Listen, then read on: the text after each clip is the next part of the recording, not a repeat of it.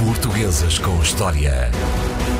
Sempre que vens eh, à emissão, aquilo que sinto é que estou a ter uma aula, estou a aprender imenso contigo. Bom, és professor, eh, licenciado em História, mais do que isso, escritor de livros de História. Bom, quem é a grande figura que traz à emissão de hoje? Vamos falar de Costa Cabral. Eu tenho estado uh,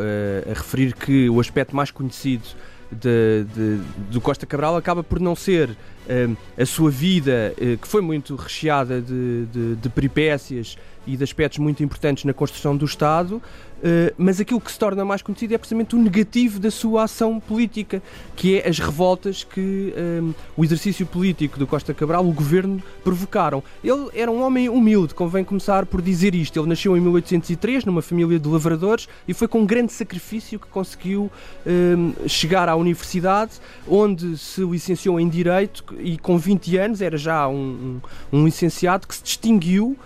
em 1823, distinguiu-se ao sair da, da universidade, apesar destas origens humildes, era já um homem muito considerado. E depois faz uma carreira na, na magistratura, eh, é juiz de fora em Penela, depois vai estar também um período no, nos Açores e onde começa de facto a sua vida pública é quando participa naquilo que toda a gente conhece, que são as guerras liberais, no exército que se forma eh, primeiro eh, nos Açores e que depois procura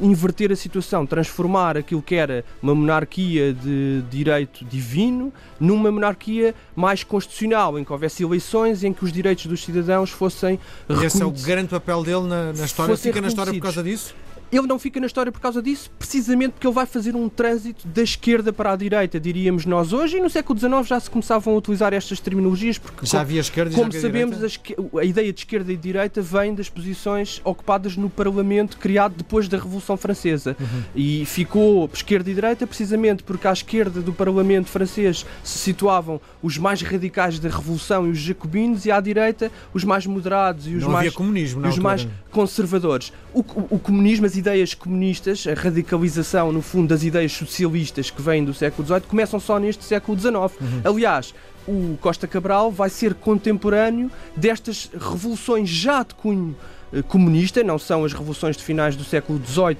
mas as revoluções de 1848 e que em meados do século XIX varrem toda a Europa, e estas sim são revoluções que o Costa Cabral vai conhecer. Aliás, ele, nesta fase, em que depois de, de acompanhar os exércitos liberais, de desembarcar na, na praia do Mindelo e de tentarem um, construir uma monarquia constitucional, eu tinha dito que ele parte primeiro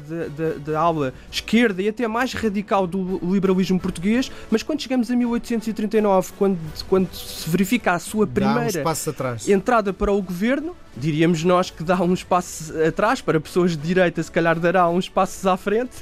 e portanto uh, o que acontece é que o ministro de, de, do, do governo, António de Costa Cabral, uh, acaba por fazer aqui uma transição eh, mais uh, moderada e, portanto, torna-se um, um, um, homem que, no fundo, vai ser muito importante nesta travagem da revolução, porque o que está a acontecer, eu, eu falei nas, nas ondas que varrem de facto a Europa, nestas ondas revolucionárias, e depois desta primeira fase de entusiasmo em que se constroem as, as constituições e em que há este entusiasmo todo com os direitos dos cidadãos e se libertam uh, os camponeses e os mais pobres de uma série de, de imposições, até fiscais, e de obrigação de pagar rendimentos aos senhores e até de liberdade nos casos mais radicais, não era tanto assim em Portugal, mas nos casos mais radicais, até para casar os servos precisavam de pedir autorização aos senhores. E, portanto, depois desta fase em que são concedidos os direitos às populações, o que acontece é que começa a haver muitos setores da, da sociedade portuguesa que começam a querer parar a revolução, começam a querer ordem e começa-se a falar cada vez mais nisto. No Parlamento é preciso ordem, é preciso ordem. E é portanto aqui que o António Costa Cabral aparece como um homem eh, moderado e que vai aparecer junto do Parlamento uh, desta época, que não é obviamente um Parlamento de eleição universal, porque só é um Parlamento muito condicionado, é um Parlamento só de homens e de homens proprietários, mas a verdade é que ele vai aparecer aqui como alguém que é capaz de impor a ordem e de disciplinar o, o exército e as forças militares e ao serviço da rainha começar a colocar aqui alguma ordem na administração pública. Aliás, ele torna-se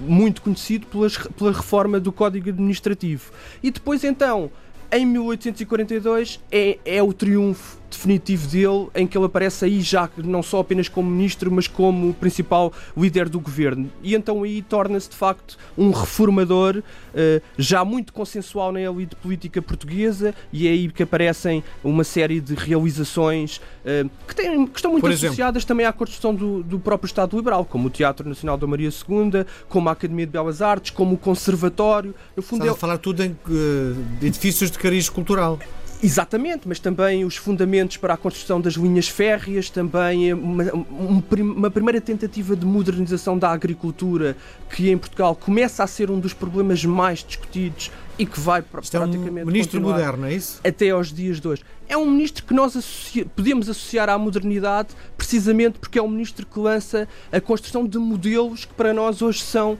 familiares de controle da vida pública através do Estado e da organização do Estado. Acontece que é também devido à imposição deste modelo que se verifica a, ma a, maior revolta, ou uma das grandes revoltas do século XIX, a Maria da Fonte, quando a famosa Lei da Saúde de 1844 obriga as pessoas uh, a deixarem de enterrar os seus mortos nas igrejas e nos atos das igrejas para passarem a fazer os enterramentos nos, nos cemitérios. cemitérios mais afastados das aldeias e com um controle sanitário em que o médico tem que ser chamado, tem que confirmar o óbito e esta imposição de regras de saúde e de segurança, que para nós hoje são absolutamente tranquilas, numa sociedade que é ainda uma sociedade muito complexa e fascinante, onde se misturam tradições medievais eh, de, de, de, liberdade, de autonomia, de uma convivência com, com a morte e com a religião, e a verdade é que esta imposição do Estado vai ser vista pelo, pelo, pelos camponeses e, e, as mulheres que desempenhavam um papel absolutamente fundamental na, na, economia da casa e no controle dos ritmos da vida, uh, são elas que, no mim, também pela posição social predominante que as, que as mulheres tinham nas sociedades minhotas, são elas que vão liderar a revolta e é a partir desta revolta que Costa Cabral se torna muito impopular e então a partir daí eh, ele tem um primeiro exílio, é obrigado a fugir depois na consequência de uma guerra mais complicada do que a revolta da Maria da Fonte, a guerra da Patuleia, em que já há um conflito nacional, ele é obrigado a exilar-se, tem ainda uma tentativa de regresso em 1849 ao governo, mas já não consegue resistir ao ódio que entretanto se espalhou em todo o país contra este governo musculado de imposição do Estado. E esta música que escolheste para ilustrar a tua vinda à manhã da RDP Internacional, o que é? É uma música de José Afonso, As Sete Mulheres do Minho, e que acaba por ser um aspecto interessante. Nós às vezes queixamos de que os políticos são muito populares e, e ficamos chateados com este carisma político e com um, o facto de eles serem muito mais conhecidos do que os artistas ou do, que os escritores, mas a verdade é que com o passar do tempo é muito normal que haja aqui uma certa justiça poética e o que ficou para, o, para a memória popular foi muito mais a Maria da Fonte do que o Costa Cabral, com todos os custos que isso também significa para a nossa responsabilidade política. Viva Maria da Fonte, viva Maria da Fonte, com as pistolas na mão, com as pistolas na mão para matar os cabrais, para matar os cabrais que são falsos à nação, que são falsos à nação.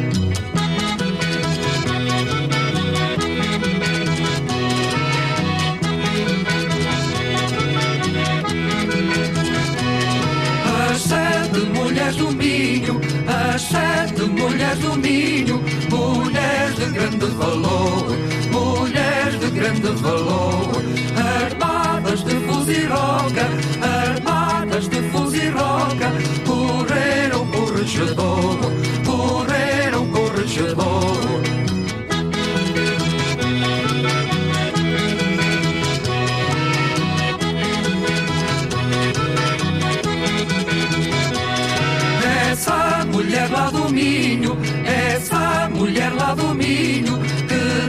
Foi se fez espada, que da foi se fez espada. Há tanta na luz a história, há tanta na luz a história. Uma página doirada, uma página doirada.